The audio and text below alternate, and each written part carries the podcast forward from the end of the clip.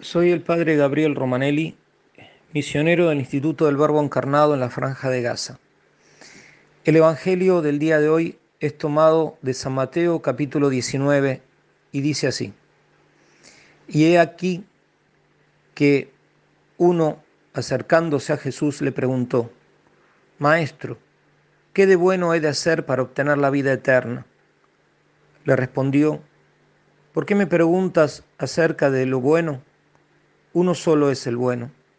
Mas, si quieres entrar en la vida, observa los mandamientos. ¿Cuáles? le replicó. Jesús le dijo, no matarás, no cometerás adulterio, no robarás, no darás falso testimonio, honra a tu padre y a tu madre, y amarás a tu prójimo como a ti mismo. Le dijo entonces el joven, todo esto he observado, ¿qué me falta aún? Jesús le contestó, si quieres ser perfecto, vete a vender lo que posees y dalo a los pobres, y tendrás un tesoro en el cielo. Y ven y sígueme. Al oír esta palabra, el joven se fue triste, porque tenía grandes bienes. Nos encontramos con la página que en todo el mundo eh, cristiano se conoce como el joven rico que era joven lo dice el mismo evangelista San Mateo, y que era rico lo dice el mismo evangelista, dice tenía grandes bienes. La primer encuentro, el primer encuentro que, que nos, nos cuenta estos versículos del Evangelio, nos dice que este joven le preguntó y reconoció en Jesús la autoridad, maestro, ¿Qué de bueno he de hacer para obtener la vida eterna, para llegar al cielo? Y Jesús les respondió. Primero le dice, ¿por qué me preguntas acerca de lo bueno? Uno solo es bueno, que será en definitiva el fundamento de todos los mandamientos que después enumerará Jesús mismo. Como sabemos, los tres primeros mandamientos hacen relación a Dios, a reconocer la grandeza de Dios, a adorarlo, a respetar incluso su nombre, ya que su nombre es sagrado, a santificar los días sagrados por medio del santo sacrificio, la Santa Misa. Y Jesús, además de eso, le dice, si quieres entrar en la vida, observa los mandamientos. Y nosotros sabemos, el joven le dice, ¿y cuáles? Nosotros sabemos que en la tradición judía había muchísimos mandamientos, incluso había más de una escuela. Y Jesús le dijo los mandamientos que tenía que observar, los esenciales, además de reconocer que solamente Dios es el bueno, el fundamento de todo bien y de su bondad brota toda bondad, le completa. No matarás, no cometerás adulterio, no robarás, no darás falso testimonio, honra a tu padre y a tu madre y amarás a tu prójimo como a ti mismo. Es un resumen de los mandamientos, sumando además el mandamiento de la caridad al prójimo y de la medida del amor al prójimo como amor a sí mismo. ¿Cuántos verdaderamente de nuestros hermanos en la fe, desgraciadamente, nunca escucharon que existan estos mandamientos? Desgraciadamente, en, muchas, en muchos ambientes católicos, ni se sabe lo que son los mandamientos. Y a veces nos da vergüenza a nosotros mismos porque pasaron años de catecismo y, y a veces si nos dicen, ¿y cuál es el cuarto mandamiento, el quinto mandamiento? Incluso si uno no, no se acordase el orden, que igual de todas maneras es mejor recordar el orden, pero a veces, desgraciadamente, ni siquiera nos acordamos cuáles son. Y sin embargo, eh, son esenciales. Ante todo es esencial conocerlos y después ponerlos en práctica. Pero si no los conocemos, ¿cómo podemos ponerlo en práctica? Y, y uno, como base de toda la moral, Jesucristo mismo dice, quieres ir al cielo, quieres llegar al paraíso, al paraíso celestial, a la participación plena ¿eh? de la naturaleza divina, entrando en esa unidad de gracia, de amor en la eternidad, con la Santísima Trinidad, ¿eh? con el ser mismo de Dios, con María Santísima, con todos los santos, con lo mejor de la humanidad resucitada, cumple los mandamientos. Saben que en Medio Oriente, eh, en algunas iglesias, está la tradición de rezar los mandamientos. Por ejemplo, nosotros aquí en la Franja de Gaza, eh, después de todas las oraciones de la mañana, antes de comenzar la Santa Misa, se hace incluso otras oraciones más, y eh, después uno dice mandamientos de la ley de Dios. Entonces el que guía la oración, por ejemplo el sacerdote, un laico, dice, primero, amar a Dios sobre todas las cosas. Segundo, y todos los fieles van repitiendo. Y después se rezan también los preceptos de la iglesia. Es un modo muy simple, pero ayuda a justamente a que uno recuerde cuál es el fundamento de, la, de lo esencial, eh, valga la redundancia, eh, de la vida espiritual, conocer los mandamientos y ponerlos en práctica. Y este joven eh, lo ha observado, era verdaderamente una excelente persona. Él podía ir al cielo, estaba en la senda justa para ir al cielo, pero Jesús le dijo más. Si quieres ser perfecto, Jesús no impone eh, una perfección, eh, si se quiere, ulterior. Otra vez valga la redundancia.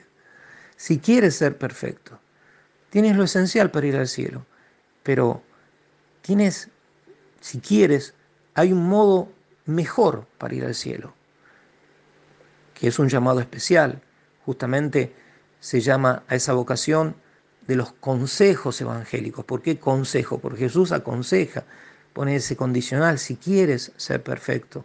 ¿eh? Ciertamente que todos tenemos que llegar a cumplir la plenitud de la ley, de los mandamientos de la ley de Dios, pero Dios puede pedir, puede proponer, ¿eh? puede llamar, de ahí viene vocación, ¿eh? puede llamar puede evocar, puede llamar a uno a un estado mejor. Y las condiciones que pone Jesús justamente son cosas muy duras, muy grandes, pero el premio es mucho mayor. Si quieres ser perfecto, vete a vender lo que posees. Y nosotros sabemos, porque hemos escuchado el texto, que tenía grandes bienes. Era rico, el joven rico era millonario, al decir de nuestros días, se podría decir. Y dalo a los pobres. Lo recaudado no lo inviertas en otra cosa. Dalo a los pobres, a los que necesitan, a aquellos con el cual eh, yo mismo, Jesucristo puede decir, empecé mi primer sermón oficial sobre el monte de las bienaventuranzas, bienaventurados los pobres de espíritu. Y tendrás un tesoro en el cielo. Es decir, Jesús pone como condición para tener un tesoro, no solamente llegar al cielo, sino ser incluso más rico en el cielo, la condición de perder todo lo que tiene en la tierra. Y después, ven y sígueme. Y esto es lo que han experimentado y con nuestras dificultades y debilidades, imperfecciones y miserias y pecados, hemos experimentado lo que por gracia de Dios hemos sentido el llamado a la vida religiosa, a un estado de perfección, que eso está en la doctrina eh, evangélica y lo ha defendido siempre la Santa Iglesia, desde la, ya desde la tradición apostólica. Nosotros que hemos dejado todo y te hemos, y te hemos seguido, eh, le va a decir una vez Pedro, va a decir, cien veces más van a recibir. Incluso Jesús en ese momento le dice que en esta vida van a recibir cien veces más, en medio de persecuciones, de dificultades y después la vida eterna.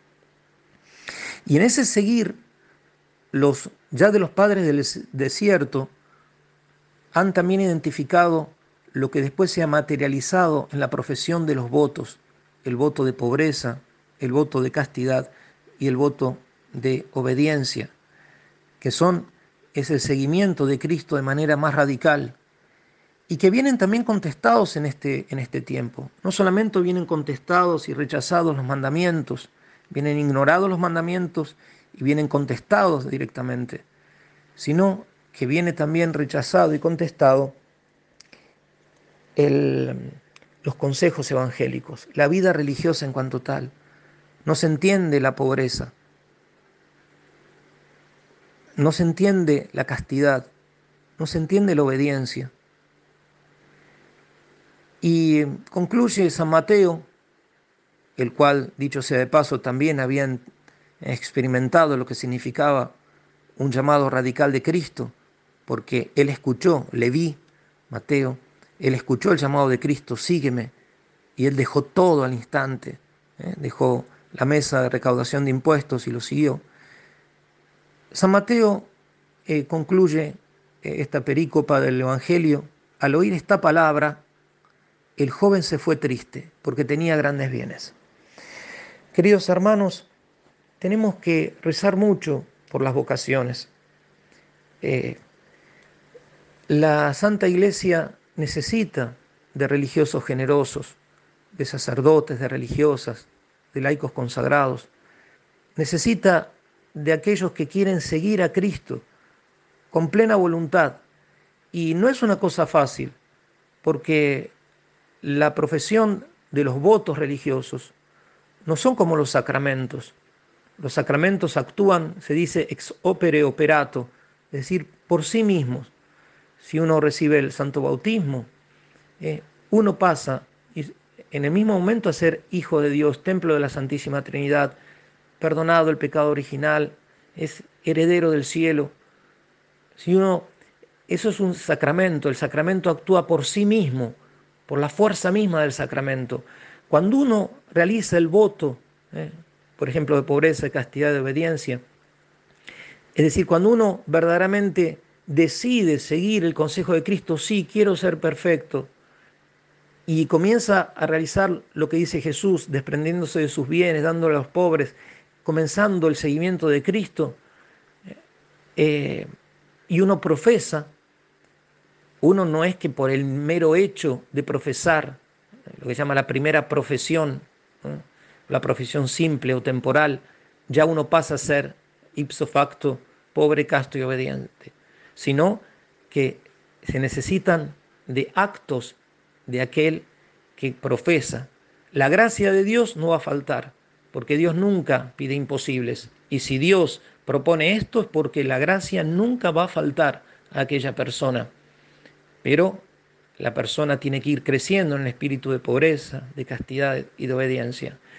Por eso digo, recemos mucho por los consagrados, por nuestra fidelidad y también por aquellos jóvenes y no tan jóvenes por aquellas personas que en el mundo siguen escuchando del profundo de su corazón o por medio de otros instrumentos, por medio de la predicación, el llamado de Cristo, para que tengan el coraje de dejar todo, que no tengan miedo de dejar todo.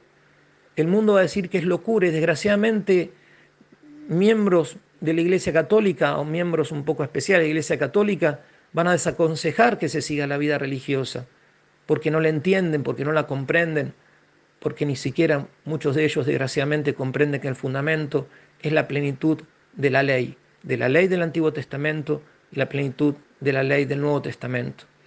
Que María Santísima, Madre de las Vocaciones, nos concedan innumerables hijos, innumerables hijos para la Santa Iglesia Católica, que verdaderamente sigan a Cristo en pobreza, castidad y obediencia. Que la Virgen Santísima nos bendiga y nos conceda un santo día.